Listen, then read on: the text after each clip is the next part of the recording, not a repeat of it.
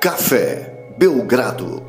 Amigo do Café Belgrado, 25 de junho de 2019, e esse é o primeiro podcast do Café Belgrado desde que Luca Doncic é oficialmente Rookie of the Year, Lucas. Tudo bem? Olá, Guilherme. Olá, amigo do Café Belgrado. Tudo bem, como tinha que estar. Ontem tive alguns momentos de bad retroativa. Já passava um tempo aí que eu não tinha uma bad retroativa, porque as bads estavam acontecendo em tempo real, como no draft. Dessa vez aconteceu uma bad retroativa, lembrando o draft do ano passado, mas fiquei muito feliz por Luca Doncic. Foi um prêmio merecido. Não foi o único prêmio merecido da noite, Guilherme. Poderemos até falar sobre essa noite tão pomposa da NBA aqui nesse podcast pomposa? de hoje. Foi muito pomposa, você não achou? Ok, pomposa é bom.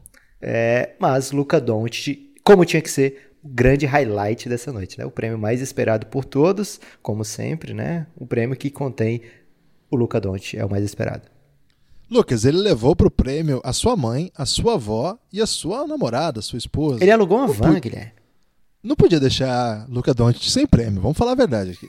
Seria muito triste, ele levou todas as mulheres da sua vida e mas não levou a cadelinha, né? Pois é, que na verdade acho que é um cachorro, Lucas, porque chama Hugo. É o cadelão, então. Sim, aqui no Café Belgrado você fica sabendo, inclusive, o nome do cachorro de Luca Doncic, a grande ausência dessa premiação de ontem, junto com James Harden, que também não apareceu e também foi bom que não apareceu, porque não levaria prêmio para casa. O MVP foi Yannis Antetokounmpo. Como é que fala o nome dele, Lucas? Segundo o próprio Yannis, né? É de qualquer jeito que você quiser chamar. Mas se quiser falar certo mesmo, é Yannis Antetokounmpo. Antetokounmpo, que levou a família... É legal que é tipo um um som de percussão, né? Vai tipo. Tem vários instrumentos aí. O Yannis levou a família completa pro. Pra... Completa não foi que ele deve ter mais uns 16 irmãos aí jogando em algum lugar no mundo, mas levou lá três irmãos, a mãe. Foi muito bonita a premiação do Yannis Antetokounmpo.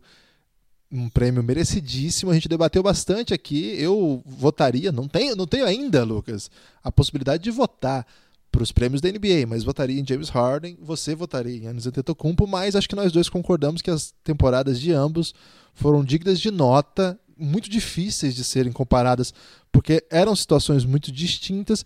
Esse prêmio incomodou muita gente. Você acha que tem sentido incômodo? Guilherme, tem sentido enquanto a gente pensar na temporada de James Harden. James Harden foi muito vital para a equipe do Houston Rockets a gente lembra que em certo momento o time estava bem longe, até de playoffs, estava na rabeira da divisão, na rabeira da conferência, e James Harden engata uma sequência incrível de partidas, de vitórias. Foi muito marcante a temporada de James Harden. Ofensivamente, a gente não via ninguém fazer tanta coisa desde Michael Jordan, por exemplo, no quesito ponto por jogo. Então, James Harden foi impactante, James Harden foi histórico, James Harden fez é, o suficiente para ganhar o MVP. Agora, quem também fez o suficiente para ganhar MVP, inclusive ganhou, Guilherme, Yannis Antetokounmpo. Ele fez uma temporada brilhante ofensivamente e aí quando compara a temporada dos dois defensivamente, fica ruim para o Jamesão da massa. O Bucks teve a melhor defesa, o Bucks teve a melhor campanha e o Yannis teve overall a melhor temporada. Quer queira, quer não, Guilherme, mesmo você defendendo ainda que James Harden devia ser o MVP, eu vejo que Yannis foi um braço à frente de James Harden, mais um braço de Yannis. Aí é muita coisa. É, eu, eu, não sei, eu não defendo que o James Harden deveria ter sido MVP. Eu digo que se eu tivesse voto, eu votaria James Harden 1, Giannis 2. Eu sou muito impressionável por quantidade de pontos. Eu sou muito impressionável por, barba? por aquelas por barba, barbas canhotas, então o cara, o cara é bundudo ainda, que tem um, um apreço aí para os jogadores de glúteo avantajado que usam essa estratégia para superar defesas muito difíceis de serem batidas. Eu sou muito impressionável também por aquelas atuações de 50, 60 pontos. Então, eu, eu, eu votaria, mas eu não acho que o Giannis não deveria ter ficado com o Premestre, que é a questão. Eu acho que para quem fosse dado ali, estava bom.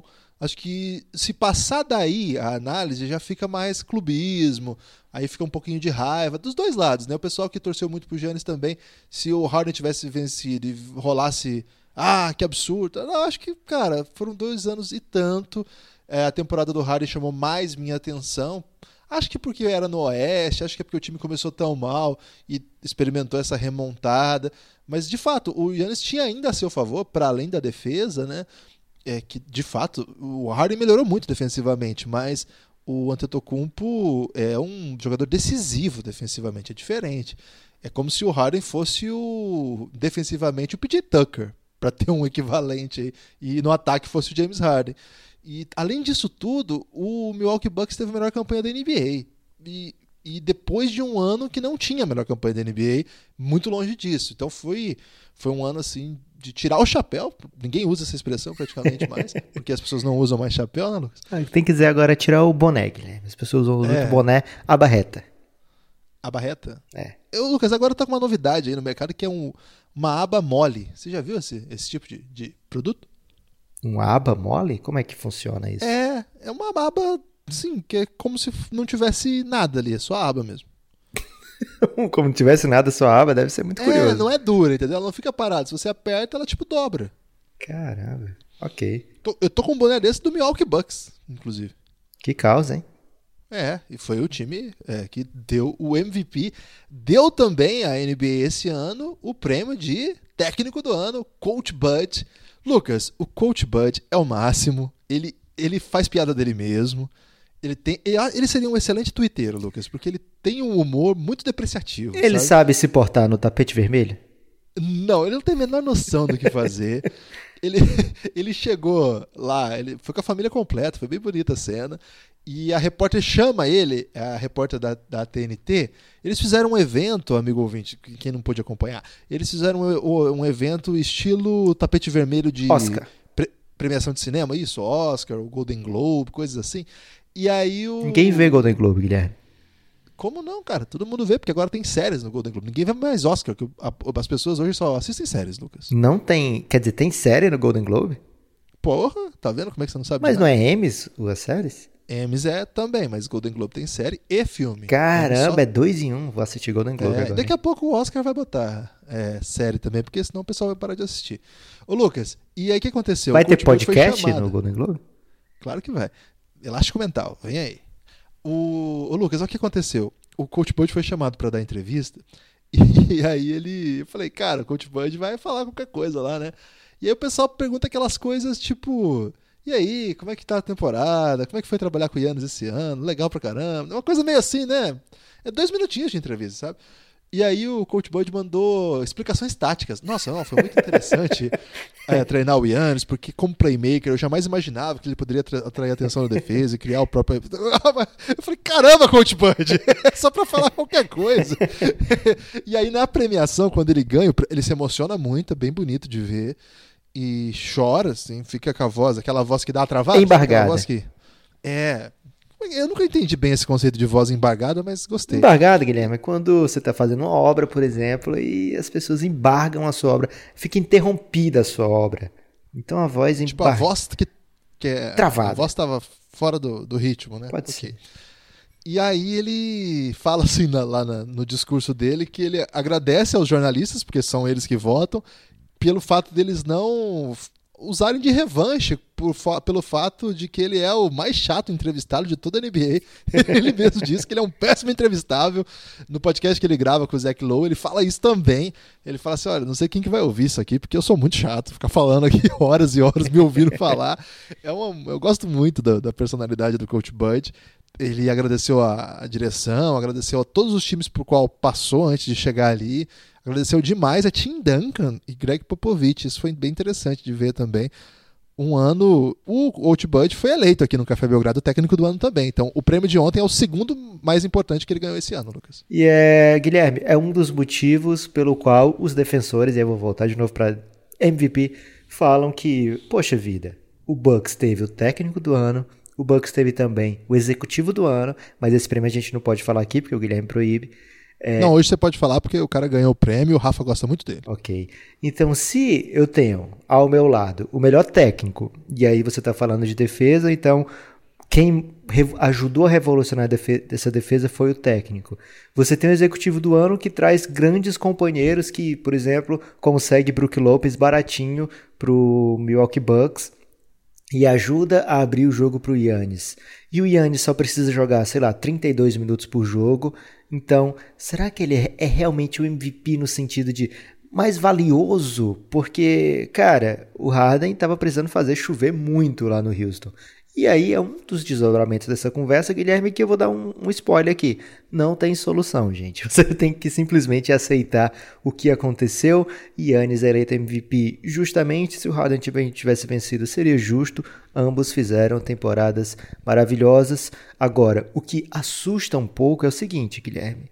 Aparentemente é o começo para Yannis. Aparentemente ele ainda está chegando ao seu potencial máximo. Yannis ainda tem para onde evoluir e olha, isso assusta.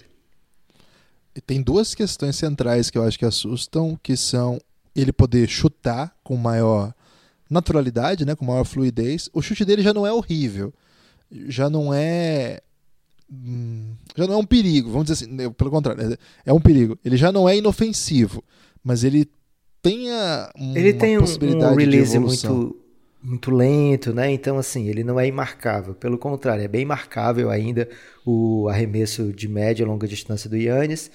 Mas é porque é o seguinte, você evita chegar perto demais do Yannis, né? Então, por isso, ele pode até desenvolver o seu arremesso é, com esse release lento mesmo. Aparentemente não tem problema. Porque o que, é que acontece, Guilherme, se o marcador chegar perto do Yannis? Ele pode atropelar esse marcador. ele estica a perna, passa na cabeça Ele passa dele. por cima do, do cara. Estica a perna, passa é. por cima. E, e assim, além do chute, tem um aspecto que só o tempo vem mesmo, que é a tomada de decisões mais maduras, né? O Yannis, vez ou outra, não é assim um primoroso tomador de decisões, embora já tenha evoluído muito também. Excepcionais passes, boa leitura de jogo.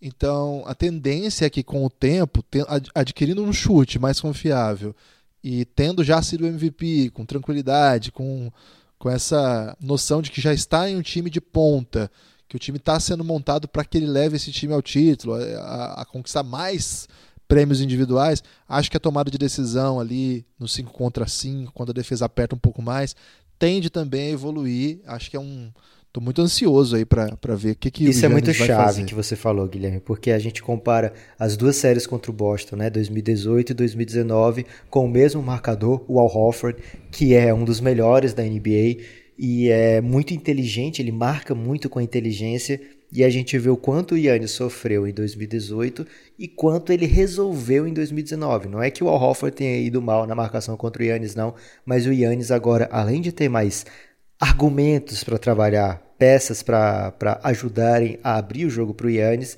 ele também tem já uma evolução nisso que você pediu de tomada de decisão e é algo que vai acompanhar o Yannis ao longo da carreira, essa evolução da tomada de decisão.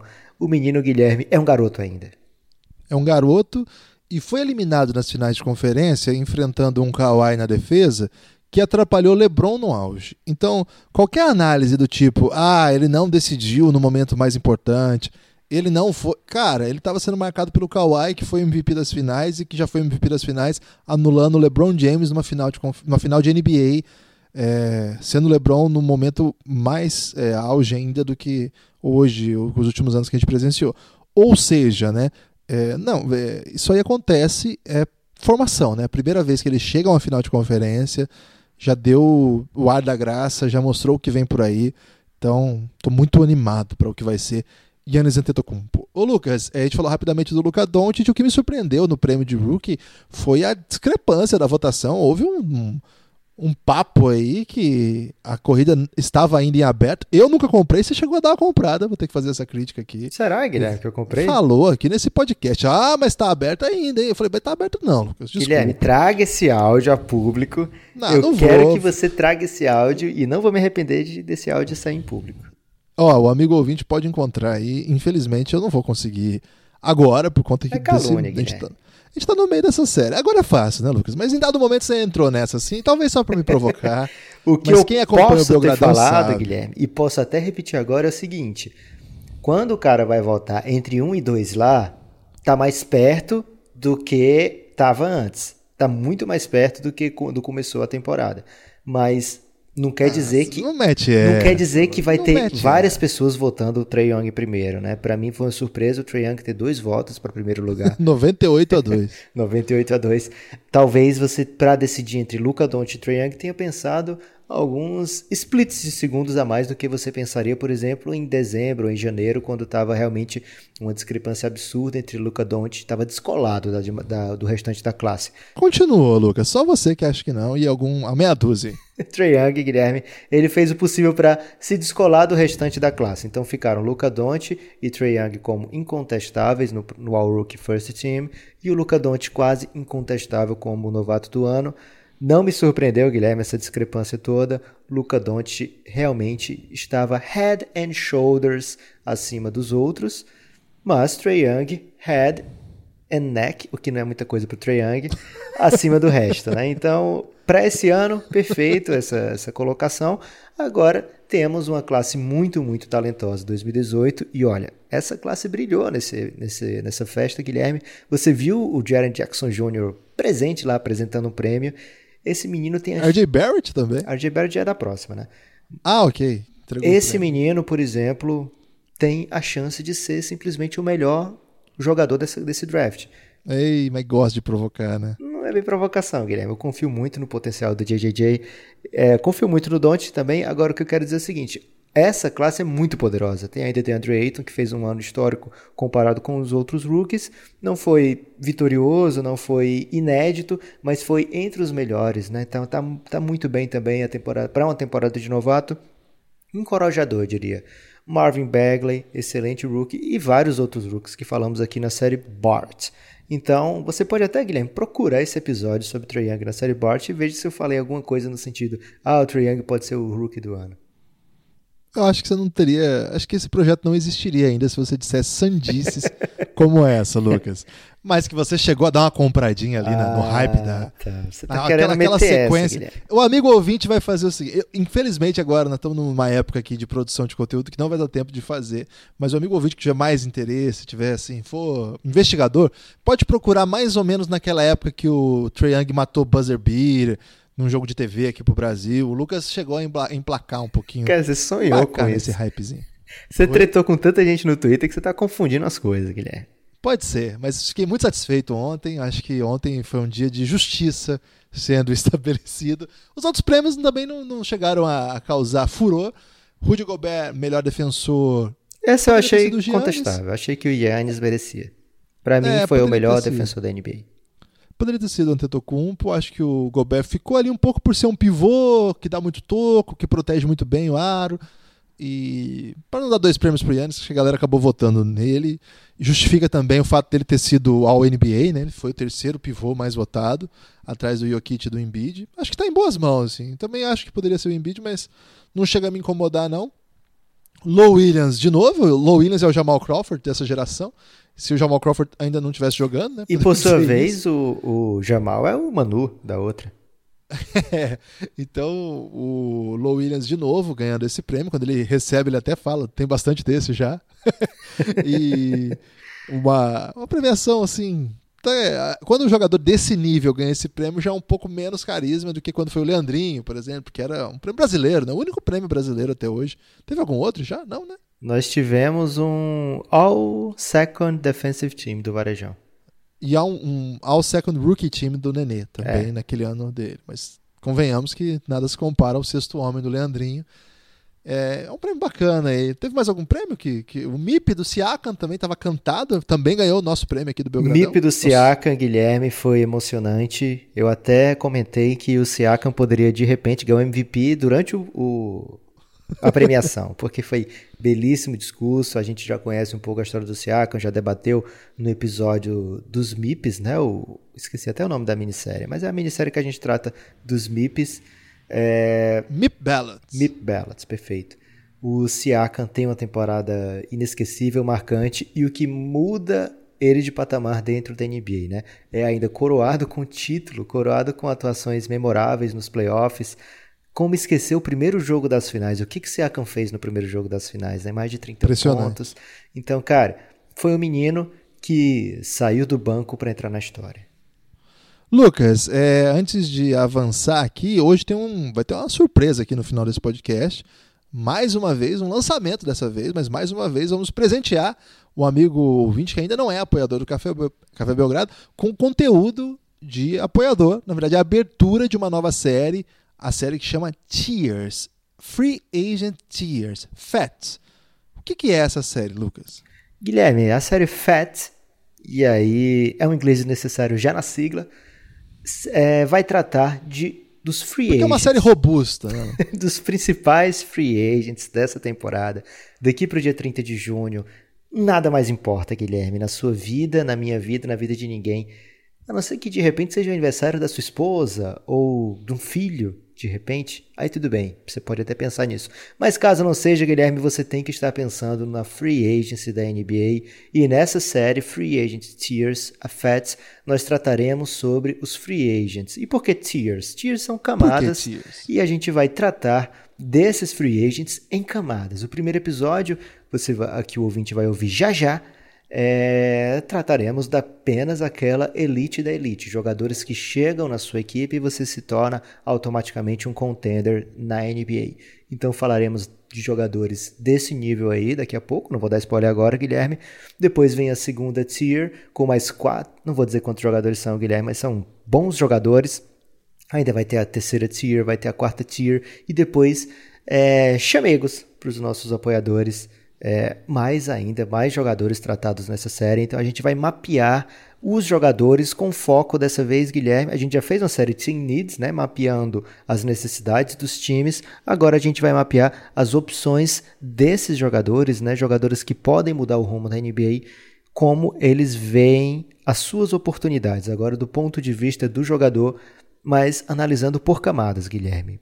Lógico, o topo vai merecer mais atenção, vai ter episódio, digamos assim, mais exclusivo sobre eles. É um episódio mais selecionado, então dá tempo pra gente falar mais, mas a gente não vai se abster, Guilherme, de comentar qualquer jogador que possa causar uma kizumba na próxima temporada. Quem acompanha o Café Belgrado sabe que a gente tem a perspectiva de ser total, no sentido de não deixar nada para trás. Às vezes a gente não consegue cobrir absolutamente tudo o que acontece, mas a gente tenta dar o panorama completo. A gente é irresponsável para isso, né? Totalmente irresponsável, a ponto de ter feito 30 episódios, um sobre cada, cada um né, dos times da NBA sendo tratado em cada um dos episódios meia hora de cada um. Isso aí chama Team Needs. Foi uma série que está disponível já. A gente está fazendo a Draft Grade, já está na metade. A gente vai terminar a Draft Grades até a Summer League. E quando a Summer League começar, já entra Sonho de Verão para acompanhar o que, que os rookies estão fazendo na Summer League e os outros personagens. Então, o apoiador do Café Belgrado já sabe, é conteúdo que não para para ter uma perspectiva total. Então, você gosta de um time específico pode acreditar que tem conteúdo de sobra lá, não é uma coisinha ou outra não, sobre o seu time. Então, apoie o Café Belgrado para ter acesso a Como isso. Como é que a chegamos pode nessa madrugada. Isso, então, nós chegamos a essa madrugada a 500 apoiadores. Cara, 500, 500 obrigados, 500 abraços aqui. Porque, de fato, quando a gente começou a fazer isso, a gente sequer imaginava ser possível chegar a um número assim de gente que está disposta a contribuir financeiramente para a existência desse projeto. A gente sabe que R$ reais não é um orçamento é, assim que chega a ferir o bolso, mas mostra uma dedicação mesmo, o interesse pelo nosso conteúdo e para que o nosso projeto siga adiante. Então é cafébelgrado.com.br. Se você ainda não faz parte desse grupo, cada vez maior esse grupo, né? A partir de R$ reais tem o plano de 20 que te dá acesso ao Giannis, que é o nosso grupo institucional de apoio, negando o nosso inimigo sono, por isso chama Giannis. Lá já está com 130 35, acho, pessoas que dia e noite falam de NBA, de tudo que está acontecendo. A Free Agency está bombando lá.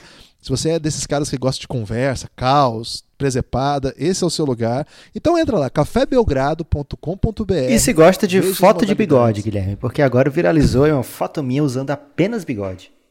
É, e não fui eu que coloquei, Lucas, cara. Fica... Armando Lucas vazou uma foto dele aí, que foi disponibilizada lá já como emotion do, do, do grupo. Não é emotion, então, Guilherme, você é muito idoso, cara. É um sticker. Telegram. É do Telegram, é um grupo aí polêmico, mas que está brilhando muito. Então, cafébelgrado.com.br é um sistema de apoio que faz que esse projeto cresça. Os podcasts majoritariamente estão lá, os que a gente perde mais tempo também estão lá. Então, se você gosta do nosso conteúdo, eu posso te prometer que lá tem muito disso e com mais cuidado, porque são episódios longos, com muita pesquisa, muito trabalho. Tem muita coisa lá. Então, para não ter que falar tudo que tem lá, eu só peço que você visite cafébelgrado.com.br, que tá todo mundo, é, tá tudo organizadinho lá para você ver o que, que você tá perdendo por não apoiar o Belgradão, porque o Belgradão tem muito conteúdo mesmo. Você, nesse período aí que tá sem NBA na TV, você não precisa ficar sem NBA no seu ouvido. Então vem com o Belgradão, cafébelgrado.com.br. Gostou dessa, Lucas? Gostei, Guilherme, de tudo que ah, você falou. só uma coisa, Lucas. Bastante gente está me perguntando nas, no, nas DMs ou até no, nos replies sobre um sistema que chama PicPay. O pessoal está querendo saber quem tem esse sistema, se pode apoiar o Café Belgrado de algum jeito. A gente está viabilizando isso. Manda na DM aí quem tiver esse sistema. Isso para quem não é apoiador ainda, né? Para quem é apoiador tá tudo certo. Mas se por acaso você tem essa intenção, manda aí na DM que a gente dá um jeito, a coisa vai desenvolver. Mas no geral, cafébelgrado.com.br. Parece coisa de jovem isso aí, Guilherme. PicPay. Ah, só é, só é. Então, cafébelgrado.com.br, entra lá, que lá é o caminho, lá você vai ter acesso a tudo. E qualquer coisa, chama na DM que a gente dá um jeito, o que a gente quer é que você apoie o Belgradão. Cada apoio que chega é uma festa que eu e o Lucas fazemos, que a pessoa não tem ideia, né, Lucas? Que a gente comemora mesmo, né? Guilherme, vamos falar de últimas da NBA? Últimas da NBA antes de liberar o episódio 1 da série Free Agents Tears. Guilherme, na verdade a gente nem ia falar das últimas, mas como saiu essa notícia de que J.R. Smith é um alvo do Los Angeles Lakers assim que. Porque, como é o contrato de J.R. Smith? É o seguinte: ele tem um contrato de 15 milhões ao ano, porém, se você adquirir J.R. Smith, você pode dispensá-lo por pagando para ele apenas um milhãozinho, Guilherme. Olha que teteia. Então. Teteia? Teteia, né? Uma oportunidade de ouro para quem tiver aí um contrato ruim. Você pode passar esse contrato ruim para o Cleveland. O Cleveland provavelmente vai cobrar apenas uma taxa aí, digamos, uma escolha de draft ou algum jogador jovem seu. E aí ele vai te dar o contrato do J.R. Smith e você vai poder fazer o seguinte, uma coisa que eu acredito que muita gente tem vontade, Guilherme. Chegar pro J.R. Smith e falar, cara, você tá demitido, não te quero aqui. Você pode falar um, não, não pode falar palavras duras, né? Digamos assim, xingar, não pode. Mas você não. pode dar a entender com muita clareza de que ele não é desejado ali. Então, se você de repente tem um contrato ruim e quer muito falar palavras duras com certo respeito por Jerry Smith, você pode ligar para o Cleveland e falar: Olha, Cleveland, é, tenho aqui um contrato, sei lá, de 15 milhões, me dá o Jerry Smith, mas aí, na verdade, eu falei um milhão, mas o, número exato é tipo 4 milhões, 3, 700, alguma coisa assim. Já ficou ruim, Lu. Mas você ainda libera 12 milhões, Guilherme. Tem uma grande diferença entre um salário de 15 e um salário de 12, que pode, por exemplo, significar você assinar é, Pat Beverley ou DeAngelo Russell nessa próxima free agency. Ok. Então, tem essa possibilidade. E J.R. Smith vai voltar para os braços de LeBron James e todo mundo vai ficar esperando, né? Quando vem o próximo meme? ok. É, além dessa notícia, bastante notícia e muito rumor a essa altura do campeonato, claro. Estamos às vésperas, às portas da Free Agency. Free Agency, quase falo Free Agent. Na Free Agency é o momento onde os times começam a agendar reuniões, tem rumor para todo lado. Posso falar um vídeo que eu vi hoje, Guilherme? Pode, você pode tudo, Lucas. Aqui é seu espaço. É, já comentamos aqui sobre Kevin Durant, a relação dele com o Golden State Warriors e como ele poderia estar chateado com a direção do Golden State Warriors. E hoje, um, o André Godala falou no programa de rádio, se eu não me engano, mas estava sendo filmado, então eu vi o vídeo. É, o seguinte, e o André Godala tem contrato ainda com o Golden State Warriors, tá? Ano passado, okay. fui eu na série contra o Houston Rockets, eu tava com uma fratura na perna e eles chamaram de bone bruise, que é tipo uma dor no osso, Guilherme, um machucado no osso. Não, que isso? Não, é, ah, foram, digamos assim, transparentes para dizer que era uma fratura na perna do André Godala, né? O André Godala contando isso. Então ele fala: o Golden State Warriors tratou como bone bruise, anunciou bone bruise. Então as pessoas chegavam para mim e perguntavam: "E aí, você vai jogar?" A gente lembra que o Houston começou a virar essa série contra o Golden State, até virou um meme muito importante no Café Belgrado, né? O fato de o André Godala não jogar, o Houston não, não ser parado pelo Golden State Warriors, né? O Golden State abre 3 a 2 na série contra o Houston e tem dois jogos ainda para fechar a série, um deles sendo na sua própria residência, Guilherme. Então as pessoas começaram a cobrar o André Godala no sentido, e aí, quando você não vai jogar, quanto é que você joga? Você tá com bone bruise, né? Então como é que vai ser? Ele disse que os próprios companheiros chegavam para ele e perguntavam como é que você tá? E, e, que isso aconteceu com o Kevin Durant dessa vez, né? As pessoas chegavam pro Kevin Durant todo dia e perguntavam, e aí, como é que você tá? Como é que você tá se sentindo? Inclusive companheiros, não é questão de simplesmente estar tá pressionando o cara para jogar. É, mas quem tá machucado sente que até mesmo uma simples pergunta, e aí, como é que você tá se sentindo? Pode ser um convite para, e aí, você não vai entrar em quadro não? Você não vai jogar não? Então, um próprio jogador do Golden State Warriors tratando com esse nível de intensidade, digamos assim, essa questão Durant Golden State Warriors. É, interessante. Lucas, vou passar um giro rápido aqui pelas notícias. Não quero que você se alongue nenhuma delas, porque tem um conteúdo aí supimpa. Supimpa é ruim, né? Guilherme, supimpa deve ser mais idoso do que você chamar de emotion as coisas. Supimpa é, é muito idoso. Tem um conteúdo aí que é uma brasa. Que tá irritando, Guilherme. Ritando. Tá irritando. Agora os jovens me ensinaram que tem que falar irritar. Eu falar viralizar, e aí já tô idoso para falar. Quer dizer, já tava me sentindo idoso. Muito certo é bait. Isso é bait clickbait, né? É, mas o pessoal já fala bait já. Bait, tá bait é ruim, Guilherme. Não, mas a galera fala bait. Bait é pra o quê?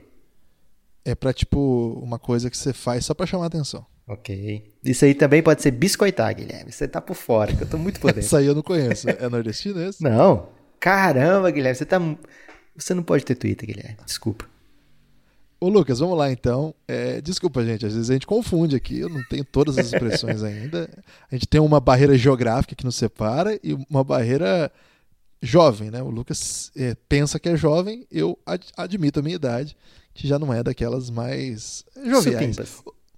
Lucas, eu vou falar uma notícia que aconteceu e você tem um minuto para comentar. Se puder menos, eu até agradeço. Pode ser? Pode ser a troca do Kent Bazemore? Essa seria a primeira, Lucas. Vamos lá. Portland troca com Atlanta Hawks. Portland envia Evan Turner e o Atlanta envia Kit Bazemore. Então, Guilherme, são dois salários muito ruins, muito altos para o padrão desses jogadores. Os dois recebem mais de 18 milhões nesse último ano de contrato. Os dois estão em último ano de contrato. Então, no momento que acontece essa troca, as pessoas ficam se perguntando: e aí, quem deu o troco? Quem foi que deu uma escolha de segundo round? Quem deu a escolha de primeiro round? Quem foi que mandou alguma coisa? E simplesmente era uma troca de contratos muito ruins. O Atlanta tentou trocar o Kent Bazemore com todo mundo, o Portland tentou trocar o Evan Turner com todo mundo, e aí eles chegaram e falaram o seguinte: cara, ninguém me quer, ninguém quer esse cara, tu também tá vendo que ninguém quer esse cara aí, vamos trocar um pelo outro, pelo menos é uma mudança de cenário, a gente não tem mais que olhar para esse cara que a gente já não quer ver há tanto tempo, então eles fizeram isso. Pro Atlanta faz sentido porque ele paga um pouco menos de salário, tipo 600 mil a menos, é, e pro Portland Trail Blazers faz sentido porque a gente comentou na série Team Needs do Portland Trail Blazers o quanto eles sofrem no tiro de três pontos, apesar de ter Lillard, apesar de ter CJ McCollum, eles estão na metade de baixo da NBA, tanto em produção de tiros de três pontos como em tentativas, né? tanto em conversões como em tentativas. Então, como é que um time que tem esse poder de fogo pode estar tão atrás? Simplesmente porque o resto do time não contribui nesse aspecto, levantando é muito menos. Agora eles conseguem um contribuidor que é o típico 3D. Gostei, Lucas. É, uma outra notícia: Houston Rockets muito interessado em Jimmy Butler. Você falou sobre isso, mas a gente agora tem uma informação do hoje, que o Rockets de fato. O hoje está escutando aqui o podcast, Guilherme. Está priorizando o Jimmy Butler. Lucas. É, isso aí a gente pode falar apenas o seguinte: acompanhe Ele com tá atenção Free Agent Tears. Falaremos muito sobre isso. Outra notícia, Lucas, essa aqui é mais estilo Belgradão Análise. Caramba. O irmão de Tobias Harris, Terry Harris, que acabou de jogar NCAA por North Carolina A&T, vai jogar Summer League pelo Philadelphia. Pode dizer alguma coisa aí? Uma broderagem? Pode sim, é broderagem, mas não é à toa. E o outro irmão dele vai jogar no Denver Nuggets, a Summer League. Tem muitos irmãos. Hum. Esse outro jogava no Japão e agora vai pro Denver. E eu vou lembrar de outro caso. Zoran Dredd, contratado pelo Phoenix Suns, e aí, depois, quando o Suns trocou, que o Goran Dragic estava no auge, né? Quando o Suns troca o Goran Dragic, vai junto também o Zora. É... Grande momento das famílias. Nando Decolou, amigo, meu amigo pessoal. Já te mandou uma DMs, camisa autografada. Autografada do CSKA.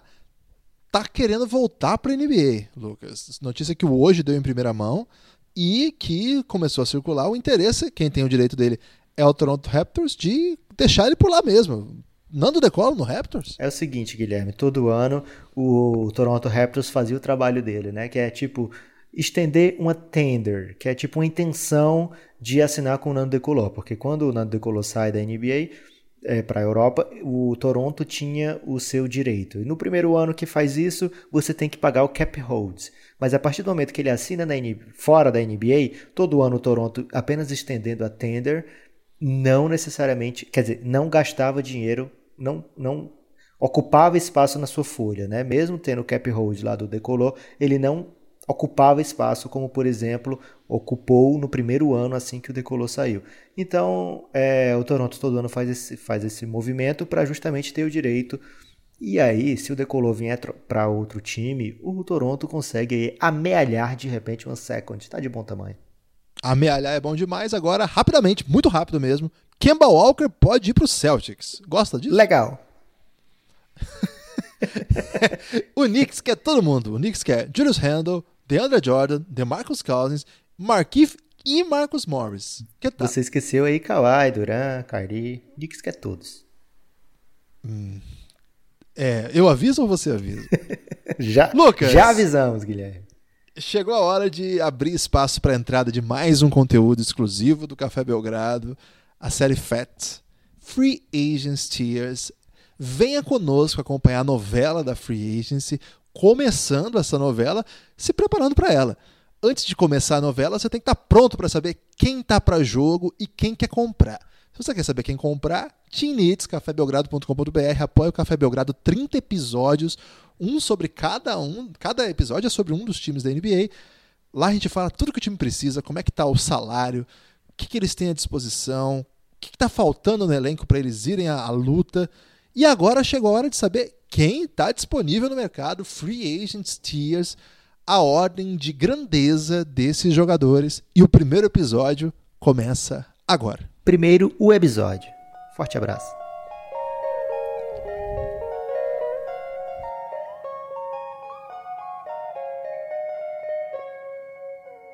Café Belgrado. Amigo do Café Belgrado, mais uma série exclusiva para apoiadores do Café Belgrado começa no dia de hoje. Essa vai tratar de um dos temas centrais, onde tudo começa, ou às vezes onde tudo termina: o destino da NBA, o destino dos supercracks. Para onde o seu jogador preferido ou o seu jogador mais detestável, para onde ele vai? Estamos aqui para descobrir, descobrir isso ao lado dele, Lucas Nepomuceno, o Nepopop, o guru do cap, o homem que domina as artimanhas do tudo que acontece nos bastidores da NBA nessa época do ano. E aí, Lucas, tudo bem? Preparado para mais uma nova série do Café Belgrado, Cheers, Free Agent Cheers. Que tal esse nome? Olá, Guilherme. Olá, amigo apoiador do Café Belgrado. Adorei esse nome, Guilherme, porque nós podemos chamar nossa própria série de FAT. E aí as pessoas sabem que as siglas dominam a humanidade, né? As pessoas escolhem os nomes das corporações, o nome de tudo baseado em como vai ser a sigla, e é por isso que apareceu essa série Free Agent Tears, a FAT, e eu tô meio confuso, Guilherme, com o que, que ela é. Será que ela é, é realmente uma minissérie? Será que é uma série? E eu decidi que ela é são webzodes. Webzodes? Exatamente, webzodes. Mas de áudio? De áudio. Você não tá me filmando em algum lugar agora? Não, Guilherme, webzodes significa episódios da web. Ok, então... Entendo como isso. A FAT é uma série... Não, como é que fala? Webséries, então. Webzodes é cada um dos episódios dessa série, Lucas. Você já errou no conceito. Hum, não sei se dá para chamar. Ok, Guilherme, você pode chamar do que você quiser. Agora, falando aí sobre essa introdução carinhosa que você fez para mim, Guilherme, eu vou te lembrar uma coisa. Os índios, eles idolatravam a chuva, os ventos, a natureza como deuses, porque eles simplesmente não entendiam o que estava acontecendo então, nem sou tão guru assim, Guilherme. Você que tem esse olhar de índio aí para salary cap, mas nessa época do ano faz muita diferença você estar antenado. E aí você acompanhando esses episódios aqui, Guilherme, você vai ficar por dentro de tudo que pode acontecer nessa free agency. Olha, Lucas, conhecendo o rumo do processo civilizatório e concebendo por onde as coisas vão, olhar de índio é temido, é, assim como é, Caetano cantou naquela bela canção O Índio. É só uma palavra orgulhosa, mais uma palavra carinhosa que você guardou para mim. Terei muito orgulho de, de usar essa, essa peste aí. Embora tenha que dizer aqui que os índios não queriam ser chamados de índios, isso aí é coisa de português, Lucas. Ok. Vamos lá, então? Mas o problema é que ninguém sabia falar como é que eles queriam ser chamados, Guilherme. Não, eles sabiam, Lucas. o problema é quem não entendia. E aí Mas já acabei de chegou dar o elástico nossa geração. pra você, isso aí. Pois então me fale aí como é que devemos chamar os índios. Depende de qual. Eles não são o mesmo grupo, Lucas. Cada um Ok. tinha sua própria trajetória. Os nativos brasileiros, pode é, ser? que brasileiro. Não tinha Brasil ainda aqui, velho. Os nativos dessa terra que escutam o Café Belgrado. Tomara que escutem. Existem, inclusive, podcasts para povos indígenas. Sabia disso? Eu vi isso no Vida de Jornalista. Aprendi isso. Excelente. Vamos lá, então, Lucas. Free Agents Tires. Já errei. É Tiers. Tiers. É um termo francês, não é? Então, Guilherme, é, contrariando né, o inglês realmente, que a gente adora que o inglês é necessário, então a gente pode até incluir o inglês necessário dentro do próprio inglês. Nós ficamos revoltados com a pronúncia da palavra tier como tier. O correto seria tire para ficar mais desnecessário. Então, nessa série a gente pode falar qualquer uma das versões, Guilherme. Estaremos sempre certos aqui, porque felizmente ainda não tem interatividade suficiente para sermos corrigidos dentro do podcast. É, ainda bem que não tem podcast. Se bem que já tem livecast, né? Mas essa não é uma livecast. Mas na live a gente pode derrubar quem a gente quiser. Então, os tiers. Que diabos são tiers, Lucas? Guilherme, Parece tia, tiers né? Quando a gente fala tiers. E o nosso, Tiers. E a gente gosta de tiers. nas lives, né?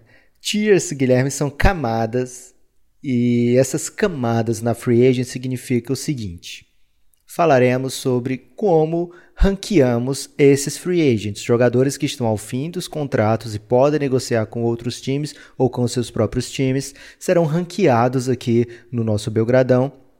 E nós falaremos sobre é, nós dividiremos, né? O, por exemplo, a nossa primeira tier, né? Já vou dar um spoiler aqui que vai resumir o episódio de hoje. Conta com apenas dois jogadores. É o topo do topo dessa classe de free agency e apenas eles estão lá porque ao adquirir um desses jogadores, Guilherme, independente do que você tenha no seu time, você está dizendo eu sou um contender. Então, adquirindo Kawhi Leonard ou Kevin Durant, você é imediatamente um contender, desde que eles estejam disponíveis para jogar, né, Guilherme? 2017, 18 o Kawhi não jogou e na próxima temporada Kevin Durant não jogará. Mas fora isso, todo ano eles entram na NBA para ganhar, entram para ir longe nos playoffs e têm feito isso durante a grande parte da carreira deles. Então eles formam essa primeira tier que conta apenas com eles dois. Mas teremos aqui nessa série, Guilherme, pelo menos mais quatro episódios e provavelmente cinco episódios onde falaremos sobre outras tiers. é, e aí, no momento oportuno, explicaremos por que, que aqueles jogadores em si ali estão naquela tier e não em outra. Claro, sempre vai do gosto do Nepopop e do Guilherme para decidir quem são esses jogadores. De repente pode até ter uma ali que seja até mais importante no futuro, mas a nossa leitura hoje aqui apenas Kawhi Leonard, Kevin Durant estão nessa primeira tier. É, sem dúvida são dois jogadores dominantes da NBA. Se você olhar aí a NBA dessa década, pelo menos, vamos colocar aí é, do momento ali que o LeBron foi para Miami, 2011, né? Acaba aquela rivalidade de curto prazo, Lakers Celtics, e de 2011 em diante, as finais tiveram LeBron dominante em vários anos, claro, é a primeira vez que ele Inclusive não em vai à final. 2011 tem Kevin Durant também do outro lado. Isso, aí que ia chegar. Na temporada de 2000, ou 2011 e 2012 já tem Duran na final, perdendo para o Heat. Na de 2013 tem Kawhi na final, perdendo para o Heat também. Na de 14 tem Kawhi de novo, dessa vez vencendo e sendo MVP das finais. Aí você pula um ano aí que teve um Golden State e Cleveland, dois na verdade, né? Um Golden, dois anos seguidos que não, não tivemos nem Kawhi nem é, Duran, e os dois estavam, os dois foram inclusive personagens dessas, desses momentos aí, e um deles, o, o Kawhi, é lesionado gravemente, gravemente não sei, mas a- a- ao ponto de ficar fora da série contra o Golden State, aquele lance do Zapatulha, que ficou famoso contra o Spurs, e também aquele episódio fatídico que o Duran é, toma uma virada épica e abandona seus companheiros de time para assinar com o Golden State. Então, Palavras duras. Você pula esses dois anos aí e as últimas três temporadas, de novo, Duran e Kawhi protagonistas. Não é por acaso que esses caras estão aqui. Eu acho que eles formam, junto com LeBron, o que há de mais mais presença decisiva. Claro que também tem Curry, Clay, a turma do Golden State também compõe aí esse quadro, mas esses caras nesse momento tão, vão estar guardados, né? O Clay é um free agent que não entrou nesse tier, a gente vai ter que conversar sobre isso lá no episódio dedicado ao tier que corresponde à presença de Clay, mas sem dúvida, Kawhi e Kevin Durant pertencem hoje à, à mais alta prateleira da NBA, Lucas.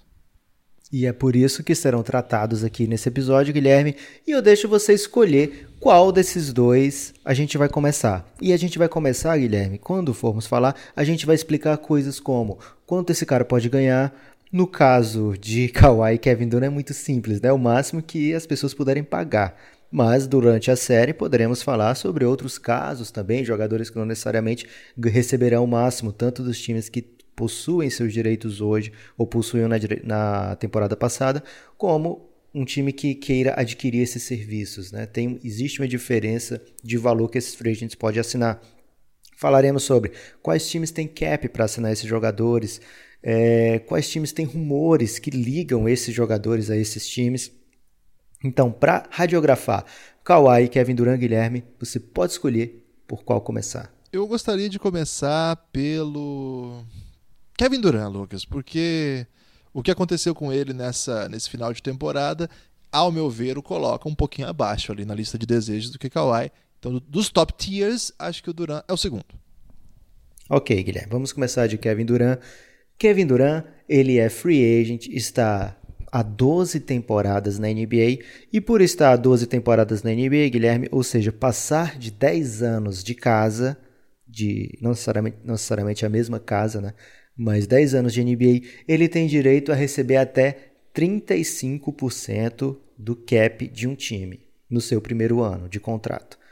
Então, o que isso significa? Significa que para um cap de 109 milhões e tarará, já no primeiro ano, o Kevin Durant tem direito a receber tanto do time que assinar com ele de cara, seja Golden State Warriors, seja o time um time que não seja o Golden State Warriors, no primeiro ano, Kevin Durant receberia por volta de 38 milhões de dólares como salário inicial. Ah, Lucas, mas você falou que o Golden State pode pagar mais, porque você disse que o time que tem os direitos hoje pode oferecer mais para um jogador? Sim, pode. Mas no primeiro ano é igual. A partir do segundo ano, o que, que acontece? O salário de um jogador que permanecer no time que já o possuía, já tinha o seu contrato antes. E aí, para falar possuía, Guilherme, já houve uma mudança na NBA e não querem mais que os donos sejam chamados de owners, né?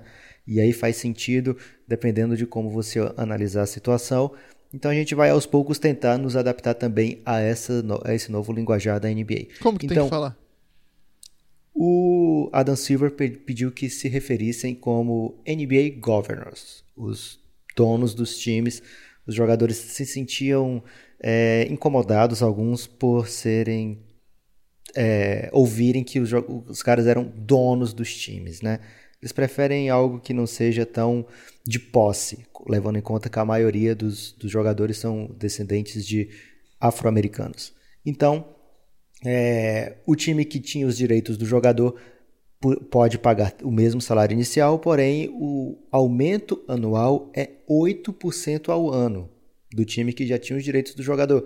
Enquanto, por exemplo, se o Phoenix Suns, Guilherme, tentar adquirir o contrato de Kevin Durant, ele pode oferecer apenas 5% ao ano de aumento. A outra diferença gritante é que o time que já tem o jogador pode oferecer um quinto ano ainda de contrato e o, o time que não que não conta com ele no elenco pode oferecer apenas quatro anos. Mas o que, que isso significa? Significa que, se Kevin Durant quiser assinar com o Golden State Warriors, ele pode receber por volta de 221 milhões durante cinco anos. É grana. Se, é muita grana. E se ele assinar com outro time, ele pode receber em quatro anos 164 milhões. É uma é diferença. É menos grana, mas é muito grana. Mas é por isso que estão especulando aquela possibilidade de um sign trade, né, Lucas? Que Falaremos já já sobre isso aí.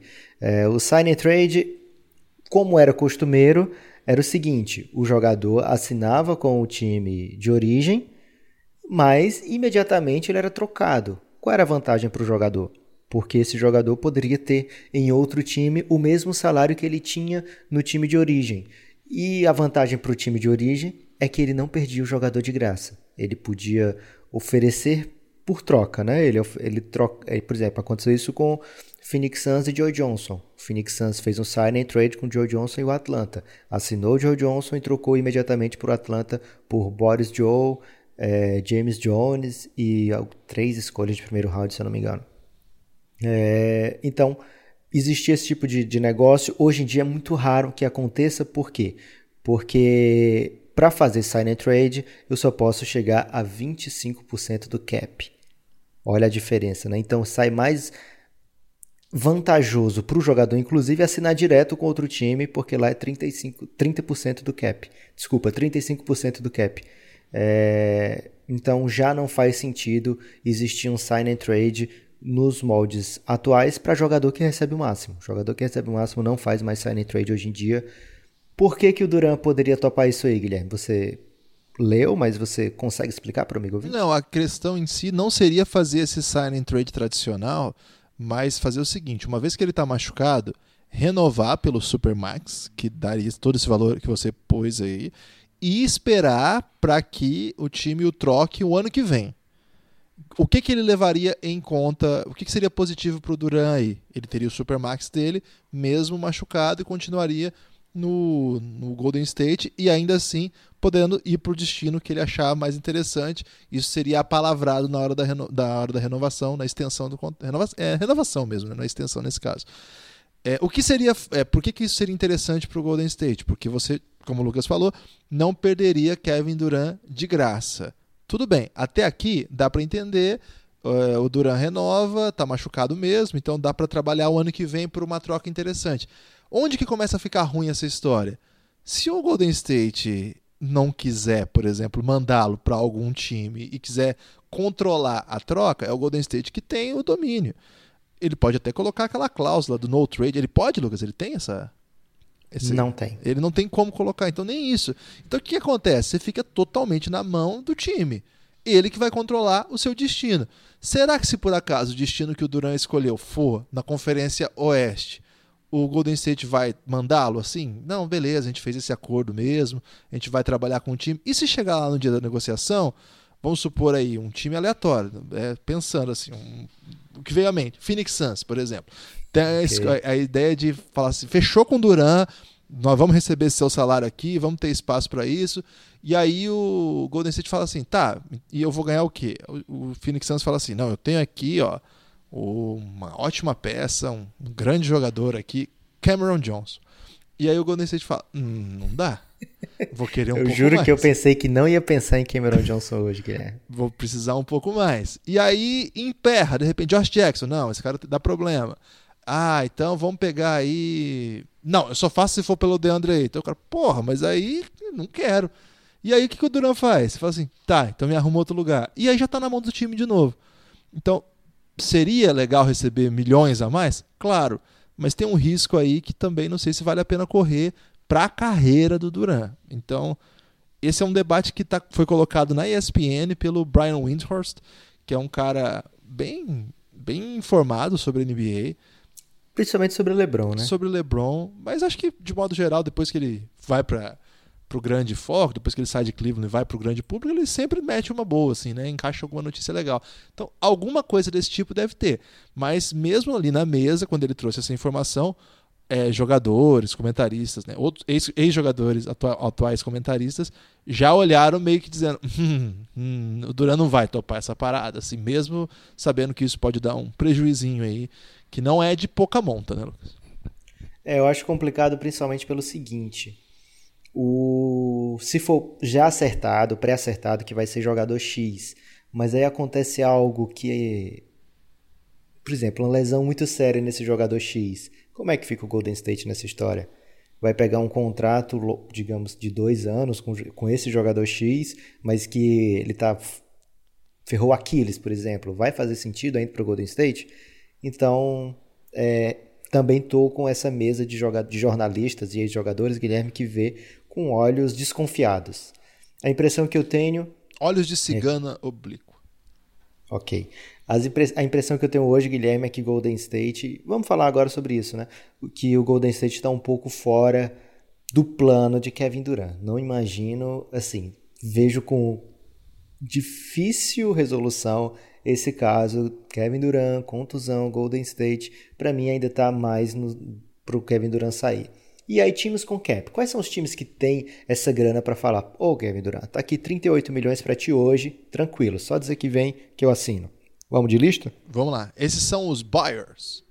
É, esses são os principais candidatos, né? Os times que se prepararam para ficar com muita folha, muita grana para essa free agency que, olha, Guilherme, é anormal que tenha tanta gente em tiers altas nessa free agency, numa free agency só. Não é normal a gente ter esse tipo de qualidade numa free agency.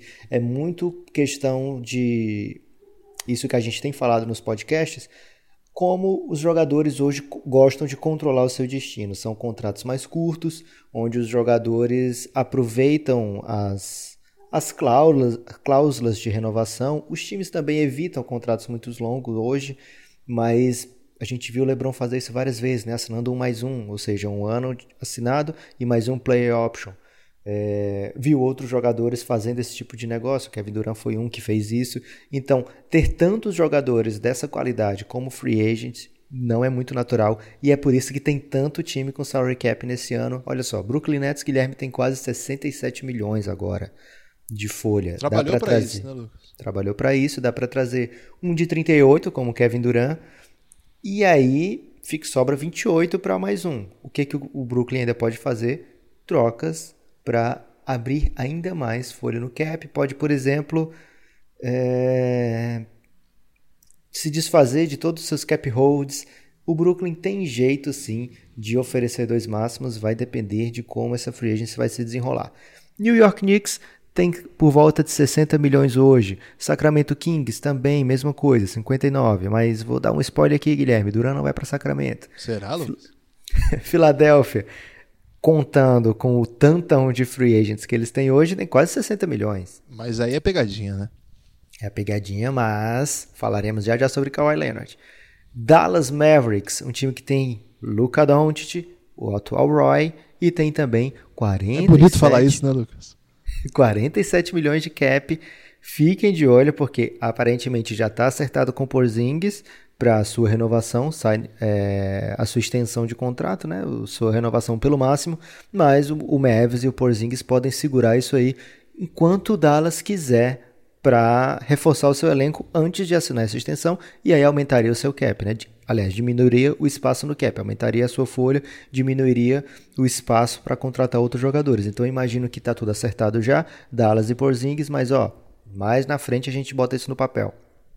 Indiana Pacers e Boston, eles estão ali em 32. Não é suficiente para o Duran. É, o Indiana principalmente não, não vejo como nenhuma possibilidade de trazer Kevin Durant, mas o Boston tem como sim chegar em 38 com muita facilidade, perdendo Al Horford, perdendo Kyrie Irving, a gente vai ver esse Boston agressivo e ao longo dessa série dos tiers, aliás, ao longo desses episodes, falaremos sobre o que o Boston pode fazer é, e que jogadores eles estão targetando, Guilherme. Mas posso falar uma palavrinha só sobre Boston e essa possibilidade de gastar todo o seu cap num jogador que não vai jogar o ano que vem? Guilherme, uma é engraçado? Pode, mas tá, deixa eu só falar uma coisa sobre Boston. O meu pai, ele não tem maturidade para ouvir a palavra Boston. Então, toda vida que ele escuta eu falar sobre o Boston Celtics ou qualquer pessoa falar de Boston, ele pergunta: quem sujou o banco de Boston? Aí você vê que o, o coco não cai muito longe do coqueiro, né?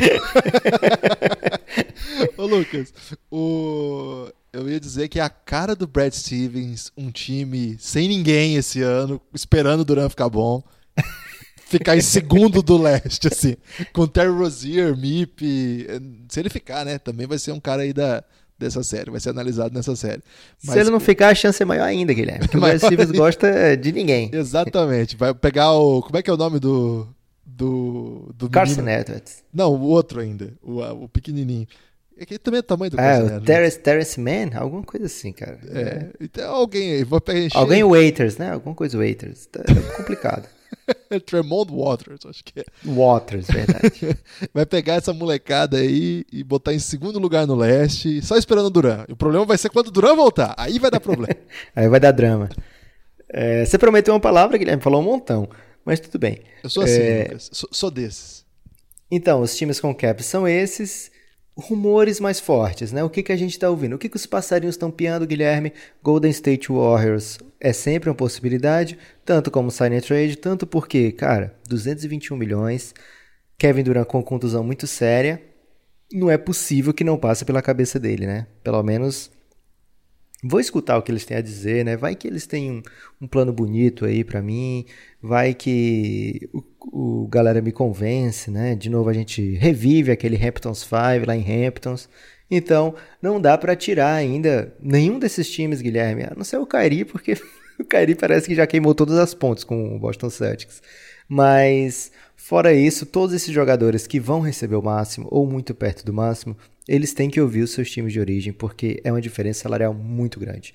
Então, Golden State está nessa lista, Brooklyn Nets, New York Knicks e, em menor grau, Los Angeles Clippers também faz, compõem essa lista de destinos, possíveis destinos que ao longo desse ano foram muito comentados sobre Kevin Durant.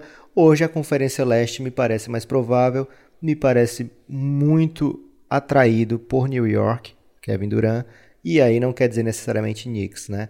Temos Knicks, temos Brooklyn Nets, são dois times da mesma cidade, dois times que se prepararam para ter um super free agent ou dois, e dois times que adorariam contar com o serviço de Kevin Durant. O Durant, pra gente definir assim. Dois times que brigam pela, pela mesma torcida aqui no Brasil, hein, Guilherme? Tem gente que eu conheço, por exemplo, que era Knicks, hoje tem muita roupa do Brooklyn Nets.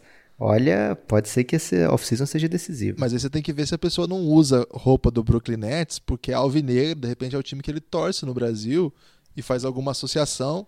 E às vezes ele não assume que é Knicks por algum outro motivo, pessoal, okay. vergonha, mas no fundo ele pode até torcer pro Knicks, tá animado com o RJ Barrett, olhar as notícias da Free Agency assim, meio que torcendo para as coisas darem certo.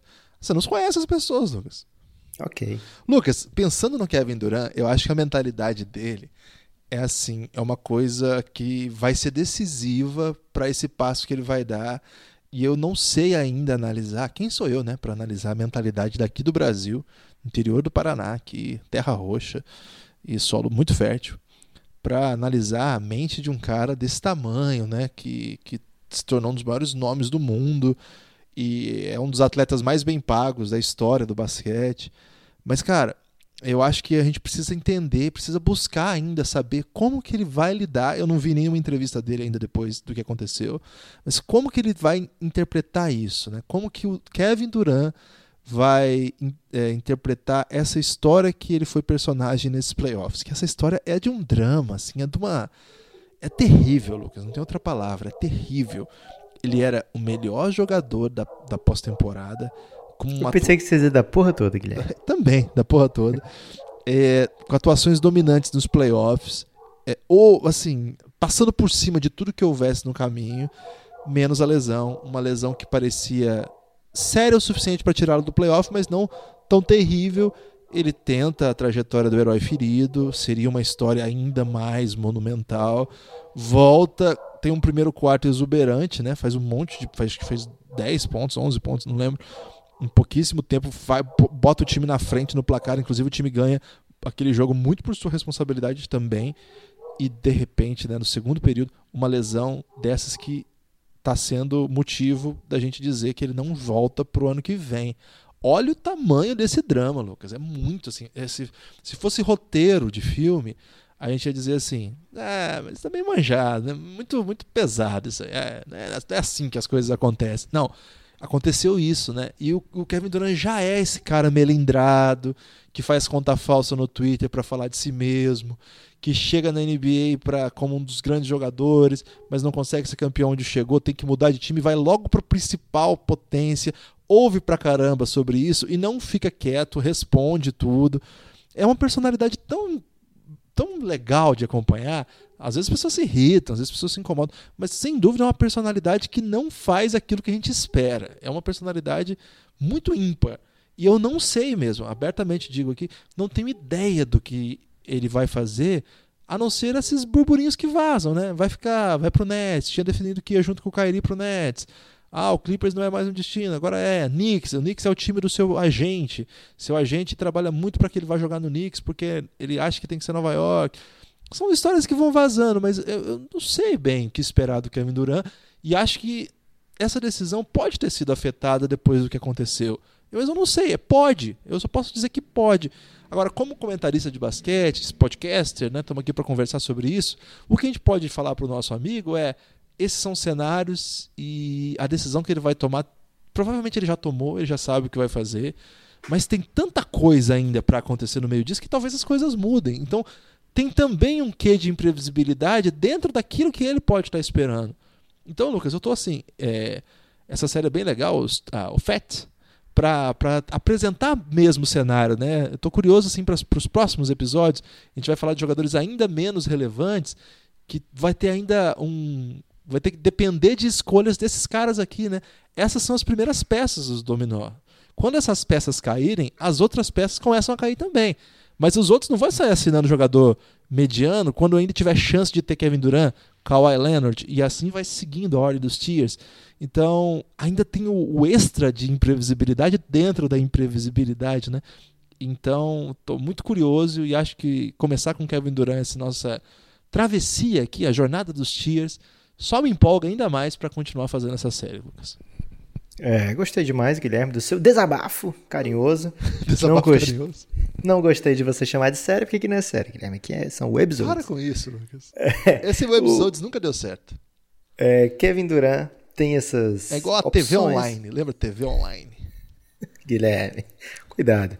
É, o Kevin Durant, então, tem essas opções que falamos aqui, principalmente Golden State Warriors, Brooklyn Nets, New York Knicks, me parecem as mais latentes, né? Dizem que ele vem num negócio casado com Kyrie Irving, preciso ver para crer ainda, Guilherme.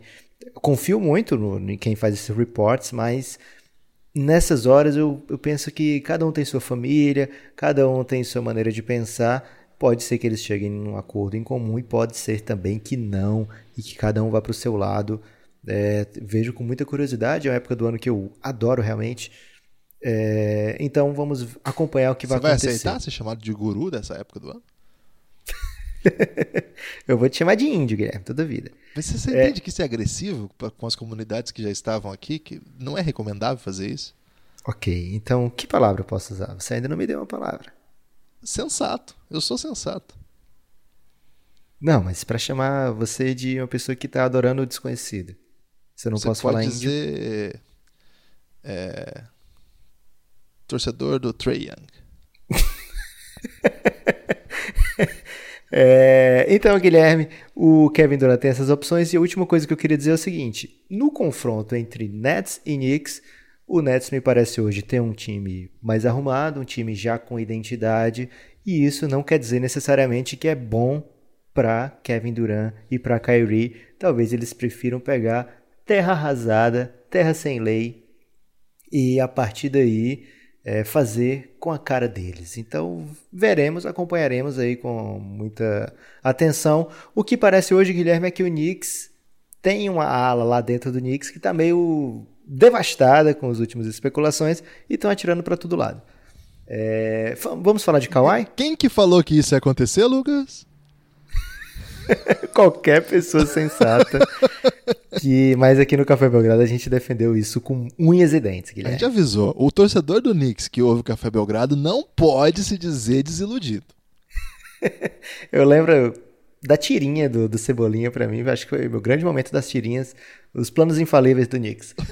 é, Kawhi Leonard tem similar a Kevin Durant mais chance, assim, chance de receber um salário bem maior se permanecer no Toronto no longo prazo. Por quê? O, o Kawhi tem apenas oito aninhos de NBA, Guilherme. Parece, ele tá sempre na final, sempre disputando, então parece que ele tá há muito tempo, mas é que ele começou muito jovem. A os cães muito relevante. Ele, é, os cães estão Falou de Kawhi, cara. Estão em polvorosa com esse assunto, Guilherme. É, Kawhi Leonard com, foi o mais novo MVP de finais, então há muito tempo a gente está ouvindo aqui o quanto o Kawhi é bom de bola, né? o quanto ele é excelente jogador. Então, poxa, oito anos apenas? Pois é, por estar apenas há oito anos na NBA, Guilherme, ele tem direito a receber 30% do salary cap. E aí é por isso que o Toronto Raptors pode oferecer para ele 191 milhões ao longo de cinco anos. Se ele for para outro time que não o Toronto, ele pode receber 141 milhões ao longo de quatro anos. 50 é, milhões de diferença? É porque é um ano a mais, né? Quando você leva em conta que o Kawhi tem 28 ainda, ele ainda vai ter mais um contrato grande pela frente. Então, para ele, esses 50 milhões que vão faltar aí, talvez não faça tanta diferença, porque ele deve pegar mais o máximo se ele assinar pelos quatro anos agora com outro time, e aí a partir daí ele poderia tranquilamente assinar outro salário máximo com esse outro time, então esse ano a menos aí não faria tanta diferença. Faria apenas aqueles 3% de aumento todo ano que eu já expliquei aqui no, no, Kevin Durant. Se você não entendeu, você volta aí, amigo ouvinte, e escuta de novo essa parte dos aumentos estando no seu time e trocando de time. Agora, tem um caminho alternativo. Qual é? O caminho alternativo é o seguinte: o Kawhi pode dizer, cara, eu tô há oito anos na NBA, por isso eu posso receber 30%. Ele vai falar em português, Lucas? Você quer que eu fale em inglês aqui? O que ele poderia dizer? Não, só saber porque eu. Né, uma dessa. Ele tá, ele tá usando o Google Translator, Guilherme. Ok. Então ele fala: Cara, eu tô há oito anos na NBA, posso receber 30% do cap. Seria tão bom se eu tivesse há 10 anos na NBA, né? Então o que, que o Kawhi pode fazer? Ele pode, ao invés de assinar 4 ou 5 anos agora, ele pode assinar um 2 mais 1 de repente. O que é um 2 mais 1? Ele assina 2 anos e mais uma play option para o terceiro ano. Então ele estaria ali coberto com 3 anos de salário máximo caso algum desastre acontecesse. E aí, depois desses dois anos, ele assinaria um salário máximo pelos 35% do cap, maximizando assim o dinheiro que ele receberia nesses próximos quatro ou cinco anos, se assim ele quiser, ou até mesmo assinar um mais um, mas um mais um não faz tanta diferença assim, ele ficaria mais um ano com esse time, e aí depois mais um ano de play option, que se caso ele queira trocar de time, e aí sim, depois desse outro ano de play option, que ele poderia assinar longo prazo. Se ele assinar por um caminho mais curto, eu acho que ele pode ir num 2 mais 1 tranquilamente, Guilherme. E até uma opção assim, ele falar: Cara, eu gostei tanto dessa festa que Toronto fez aqui quando foi campeão. De repente eu faço um 2 mais 1, fico dois anos aqui em Toronto, vejo se é isso que eu quero mesmo, e depois eu assino o máximo para onde eu quiser, ou aqui mesmo em Toronto, recebo uma baita bufunfa. Tem essa opção aí também, Guilherme. O Kevin, o Kevin Durant já é, foi comentado aqui como uma personalidade bem enigmática, né? mas por motivos diferentes. Né? O Kawhi, não quero ser repetitivo, mas ele também é uma personalidade difícil de ler. É, por motivos diferentes, né? O, o Kevin Durant é, é, a gente não consegue ler porque ele parece uma cabecinha muito em si mesmada, assim. O Kawhi... O Durant tá disponível demais, Guilherme. O é, Kawhi tá disponível Ao contrário, demais. exatamente. E o, o, o Kawhi é um robô mesmo. É, é incrível a, a, ausência de emoções que ele transparece, mesmo em momentos decisivos da sua trajetória é um tipo né, de personalidade que deixa as coisas muito confusas para quem quer entender o que está acontecendo. A gente jamais sequer supôs que ele deixaria o San Antonio Spurs. Quando ele aparece em Toronto, a gente jamais poderia imaginar que poderia ser um, uma trajetória de longa duração. Todo mundo tratou aquilo como uma aposta, né? Vamos ver o que o Toronto consegue. E agora ele foi campeão. Eu falei isso lá no, no, podcast que a gente gravou logo depois da semifinal de conferência, quando aquela bola dele mata, é, que ele mata bate quatro vezes na tabela, né, no aro antes de cair. E eu lembro que eu falei para você, Lucas, falei isso antes, fora do ar, depois falei no ar. Falei, Lucas, depois dessa bola cair, ele nunca mais pode ir embora. Não tem como ele ir embora. E é pior, né? Porque depois daquilo, ele foi estrela da final de conferência e foi campeão da NBA como MVP das, MVP das finais Como que ele vai embora depois disso? Pode ser, pode ser que ele vá embora sim. É, tem aquela cena que ficou muito. É, repercutiu muito na, na, mídia, quando na festa de comemoração o Kyle Lowry pega o microfone e chama um grito dos torcedores canadenses pedindo por cinco anos a mais de Kawhi Leonard. E o Kawhi olha com uma cara assim de. Não sei de que, Lucas, entendeu? Você tenta interpretar a cara do Kawhi. Cara de Kawhi. Cara de Kawhi. Você fica falando assim. Ele tá dizendo hum, cinco anos mais, porra, não me coloca em situação constrangedora. Não. Ele tava olhando cinco anos mais, nossa, que legal que o povo me quer. Também não. Eu não tenho a menor ideia no que ele tava pensando. Eu não consegui. Acho é... que ele tava pensando o seguinte, Guilherme. Cara, se eu pegar uma defesa zona no próximo jogo, o que é que eu faço? Ele é tipo o Coach Bud no tapete vermelho, Guilherme. ele é muito louco, né? É, é, é, eu até também comentei isso é, alguns episódios atrás. Logo depois da final, ele chega e fala assim: Nossa, ainda bem que eu não tenho que jogar amanhã, que eu tô destruído. E ele tava mancando numa perna só, assim. O Kawhi é o Kawhi, cara. Então, eu, de fato, como o Lucas falou é, ele tem essas opções salariais de como construir a sua carreira. A gente não sabe se é esse o, o, o foco, inclusive, que ele vai dar. Né? O, o Kawhi, em dado momento da carreira, falou assim: Olha, eu acho que eu apareço pouco, eu merecia um pouco mais de espaço na mídia.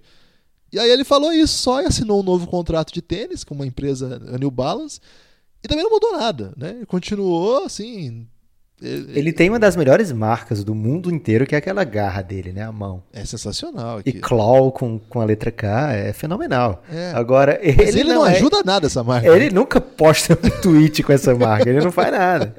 Eu não sei nem se ele tem é, redes sociais. Assim. Imagino que não seja ele que atualize, se ele tem. E sei lá também, a pessoa que atualiza deve ser parecida com o Kawhi, Lucas. Deve ser uma pessoa assim, para tentar aí é, ser uma replicar a personalidade dele. Então, velho, é um personagem daqueles. Ele é, ele é o cara, Lucas, que ele pode aparecer no Sacramento. Vou ter que falar isso aqui. Ele pode okay. aparecer no Sacramento e falar assim: caramba, essa eu não esperava, hein? É, Vamos ver quais são os times que o Kawhi pode assinar? Vamos lá. cap para Kawhi? Vamos lá. Os mesmos de Kevin Durant, Brooklyn, Knicks, Kings, Sixers. E aí a gente não, não risca nem o Kings, né, daqui? Não, pode riscar ninguém, cara. Clippers, Mavs e Boston. Todos o Mavs esses pode, têm... é? O Mavis tem 46, Guilherme. Preste ah, atenção porque eu te falei isso será aí. Será que eu posso ter Kawhi com. Não, Lucas, eu tô fazendo um, uma deixa para falar de Luca Doncic. Você já me conhece o ah. suficiente para saber minhas artimanhas, Lucas. Ok. O, o Mavis tem, é? Vamos de rumores mais fortes? Rumores é, agressivos. O Hoje tweetou, tá, gente? Aliás, o Hoje até falou essas palavras, então, poxa, o Hoje falou, é, tá falado. Quem é que tem meetings com o Kawhi? Toronto Raptors, obviamente, Los Angeles Clippers, que é tido aí como o principal frontrunner para destronar Toronto nessa corrida, Philadelphia 76ers conseguiu um meeting com o Kawhi e olha, gente, o Philadelphia tem Jimmy Butler para cuidar, tem Tobias Harris para cuidar, o Fila que se cuide. New York Knicks, que sempre vai conseguir todo mundo. E Brooklyn Nets. Todos esses times, segundo hoje, estão com meetings com Kawhi. E aí, Guilherme, tem uma fonte que é o próprio Dallas Mavericks, que soltou o rumor de que o Dallas Mavericks vai conseguir um meeting com o Kawhi. E o Lakers sempre é o Lakers, né, Guilherme? Olha, é... meeting é uma coisa esquisita, porque às vezes a impressão que eu tenho é que os jogadores marcam só para não ficar chato, Lucas. Você sabia que o Clippers teve meeting com o LeBron? Sabia. E, e o, na última hora, o Sixers tentou a todo custo, né? Convencer o LeBron. Lembra disso? Tinha um Lembro, plano pro e eles conseguiram encontrar o Rich Paul só. É, o LeBron não, não quis dar nem esse, esse gostinho aí. Então, meeting não quer dizer muita coisa, mas quer dizer que pelo menos o cara vai estar tá lá, né? Tá no jogo, né? É, agora, a história mesmo que mais tem sido badalada é do Clippers, né? O Clippers está sendo badalado porque é um time que está em Los Angeles. Kawhi... E porque é esquisito, Alan. Oh, é esquisito. É esquisito o Clippers? É esquisito. Não é. Imagina o seguinte: olha, olha isso aqui, meu amigo. olha só. O cara foi MVP das finais com o San Antonio e ia ser o dono da dinastia. Aí entra uma confusão lá com o Popovich, com o corpo médico, e é trocado para o Canadá. Uma coisa assim, tipo uma prisão, sabe? Quando mandavam os caras pra Sibéria. Mandou para pro Canadá, lugar mais longe, mais frio possível. O cara chegou lá nesse lugar, que tava na draga, nunca tinha sido campeão, só era eliminado pelo LeBron. Era um time bom. É, tô só forçando um pouco para ficar mais dramática a história. E levou o Toronto ao título. O que, que ele é, faz tipo agora? Assim, você tem um ano aí no Canadá de castigo. Fica aí. E o que, que ele e faz agora? Ele é campeão. Vai pro, Vai pro Clippers. Clipper. Olha, olha, olha, lá, olha isso, velho. Não Cara, tem ele tem que sentido. assinar um ano com Clippers e aí e depois ser campeão, lógico, né? E aí pro próximo time que nunca foi campeão, tipo o Suns, consegue o título no Suns. É o quebrador assim... de correntes. É, ele tem que assinar um ano, Guilherme, com todos os, os times que passam por sofrimentos. então o Knicks vai ser, vai estar nessa lista. o Knicks já foi campeão, Guilherme. Mas não conta mais.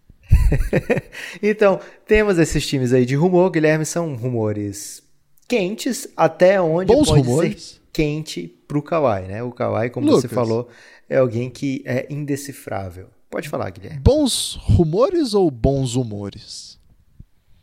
Cara, você tá numa sala com o Kawhi, você já fica de bom humor. Porque, primeiro, ele pode dar aquela risada a qualquer momento. ele é um fanguy, né, cara? é um muito fanguy. E segundo, você tem a chance de assinar com um dos maiores jogadores da história da NBA. Um two-way player como a gente não vê em canto nenhum da NBA hoje. Então, cara, Kawhi tá para jogo. Meu Deus. Vamos ver se ele fica no Toronto. Se ele ficar, a gente pode começar a ousar falar palavras como dinastia no Canadá. Já pensou? Não, calma, calma, torcedores. Ô, Lucas, você viu que lá no Canadá eles concordam tanto com você que eles fizeram promoções do tipo: o Kawhi pode comer nesse restaurante o resto da vida de graça. Tem várias, Parar na minha casa. Tem várias, vários estabelecimentos que tem lá um selinho Kawhi Leonard. É verdade essa história, viu, amigo ouvinte? Não tô mentindo, não. Uma é, penthouse para ele morar. Isso, tem assim, você, você, você Kawhi, aqui você pode comer de graça pro resto da vida. Se tiver esse selinho lá, o Kawhi vai entrar. E tem um monte de estabelecimento que aderiu a isso aí. É, agora, ao mesmo tempo, isso, o Clippers também está se movimentando, mandou botar uns outdoors lá em. Outdoor não dá comida para ninguém. É, literalmente, Lucas. Quem dá comida é o povo de Toronto. Mas o outdoor dá visibilidade, imagina. Mas isso que o Lucas falou é importante, né? O Kawhi, ele é sempre ligado a essa história de querer jogar na Califórnia. Eu sempre, é, eu acho um pouco superestimado o jeito que o pessoal analisa isso aí. Porque, cara, sejamos sinceros, Lucas, o... esses jogadores eles são profissionais por um período X de tempo, já mudaram de cidade algumas vezes, tem mais alguns anos só de profissão ali, e depois vão poder escolher, escolher onde vão morar. Além disso, eles têm boa parte do ano de né, férias, né? Porque eles estão trabalhando, é, coisas, de, coisas de mídia, de publicidade, treinos. Mas, assim, eles ficam por um tempo significativo em outro lugar. Então dá para ter duas casas com o dinheiro que eles ganham ainda, dá pra ficar tipo quatro meses morando em outro Essa lugar. Essa parte de morar especificamente perto de San Diego, que é onde ele, é... de onde ele vem e tal, não é muito, não parece muito ser a praia. O que é fato, isso aí foi amplamente divulgado, é o seguinte: o Kawhi queria estar num mercado maior quando estava em San Antônio. É, então, Califórnia, obviamente, é o maior mercado possível. New York Knicks também, quer dizer, o New York, né?